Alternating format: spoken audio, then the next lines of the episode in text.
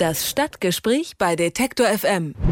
Die rot-weiße Halbmondflagge prägte am Sonntag das Stadtbild in Köln. Unter dem Motto Ja zur Demokratie, Nein zum Staatsstreich haben sich rund 30.000 Demonstranten zusammengefunden, um den türkischen Präsidenten Erdogan öffentlich zu unterstützen. Auf der anderen Rheinseite versammelten sich aber auch mehrere Gegendemonstrationen. Mit einem Großaufgebot der Kölner Polizei verlief der Tag größtenteils friedlich. Über die Demonstration spreche ich mit Helmut Frankenberg. Er hat für den Kölner Stadtanzeiger über sie berichtet. Schönen guten Tag, Herr Frankenberg. Hallo. Es sind äh, Teilnehmer aus ganz Deutschland angereist zur Demonstration, aber auch in Köln leben ja viele türkischstämmige Menschen. Ist unter Ihnen die Unterstützung für Erdogan so flächendeckend, wie das bei der Demo augenscheinlich wirkte? Ja, es ist schwierig, das einzuschätzen, wer wohin gehört in dieser Debatte. Wir können in jedem Fall feststellen, dass es so eine sehr starke Polarisierung gibt, auch im Alltag. Es wird von Familien berichtet, die diskutieren, die sich entzweien. Es gibt Streit in Belegschaften, wie zum Beispiel bei den Fortwerken, wo ja viele türkeistämmige Menschen arbeiten.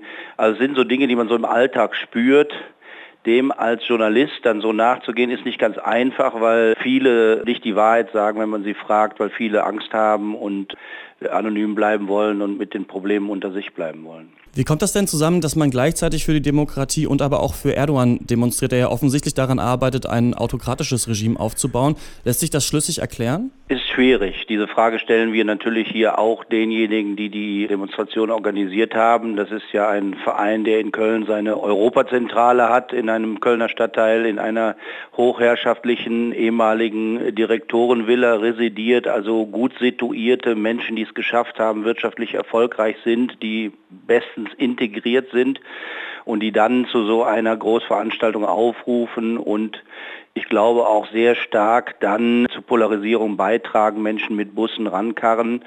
Ich glaube, wenn man sie fragt, wie das zusammenpasst, dann wird man sehr schnell feststellen, dass es ein unterschiedliches Verständnis von Demokratie gibt. Also Demokratie wird in diesem Zusammenhang dann eben nicht verstanden als die Wahrung von Minderheitenrechten, als die Wahrung von Rechtsstaatlichkeit, sondern einfach nur als Ausdruck eines Mehrheitswillens.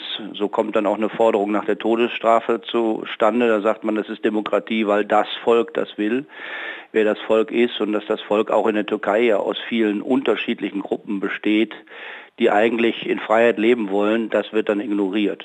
Und das spiegelt sich auch ein bisschen dann im Alltag einer deutschen Großstadt wieder. Wie kommt das denn, diese Großstadt ist ja Köln, dass die Demo gerade in Köln stattgefunden hat? Das fragen wir uns hier in Köln natürlich auch. Das ist ein bisschen bizarr, weil sie ursprünglich für Düsseldorf angemeldet war.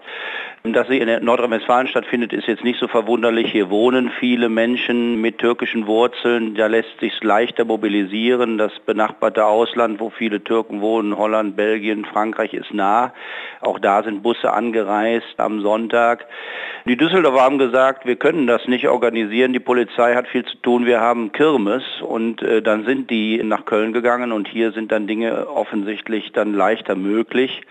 Also es war quasi das Ausweichquartier. Aber andererseits muss man natürlich wissen, dass in Köln tatsächlich zahlreiche türkische Organisationen oder islamische Organisationen ihre Zentralen haben, also zum Beispiel die große DITIB als Moscheeverein oder eben die UETD, die diese Demo organisiert hat, die Union türkischer europäischer Demokraten. Die sitzen alle hier in Köln und deshalb ist das schon so ein bisschen Zentrum auch der Community. Sie haben gerade von äh, türkischen Vereinen in Köln gesprochen und Verbänden. Gibt es denn auch welche, die sich explizit von der Demo distanziert haben? Es haben sich die kurdische Gemeinschaft Deutschland hat sich distanziert, die ja auch ihre Zentrale hier hat. Das sind natürlich nicht die türkischen nationalistischen Gruppierungen. Es ist ein bisschen schwierig mit der Distanzierung. Also ich glaube, dass die meisten Menschen mit den Dingen so nichts zu tun haben wollen und ihr, ihr Leben leben wollen und ihren Alltag leben wollen, ihre, ihr Familienleben genießen wollen und sich eigentlich nicht vor so einen Karren äh, spannen lassen. Ähm, aber wie gesagt, das ist sehr schwer einzuschätzen, wie, wie tief da die Solidarität geht. Gab es denn eine äh, zentrale Demonstration der Erdogan-Gegner? Nein, Nein, gab es nicht. Es gab kleinere Demonstrationszüge als Gegendemonstrationen, aber es waren keine türkeistämmigen Vereine und Verbände da, die da äh, aufgerufen haben, Das war im Nachhinein auch klug, weil das hätte sicherlich zu einer Eskalation führen können. Die Menschen, die da pro Erdogan demonstrieren, erleben da eine hoch emotionalisierte Geschichte. Das ist eine sehr emotionale Veranstaltung und da kann es dann natürlich auch zu Ausschreitungen kommen, wenn man einmal so aufgestachelt wird.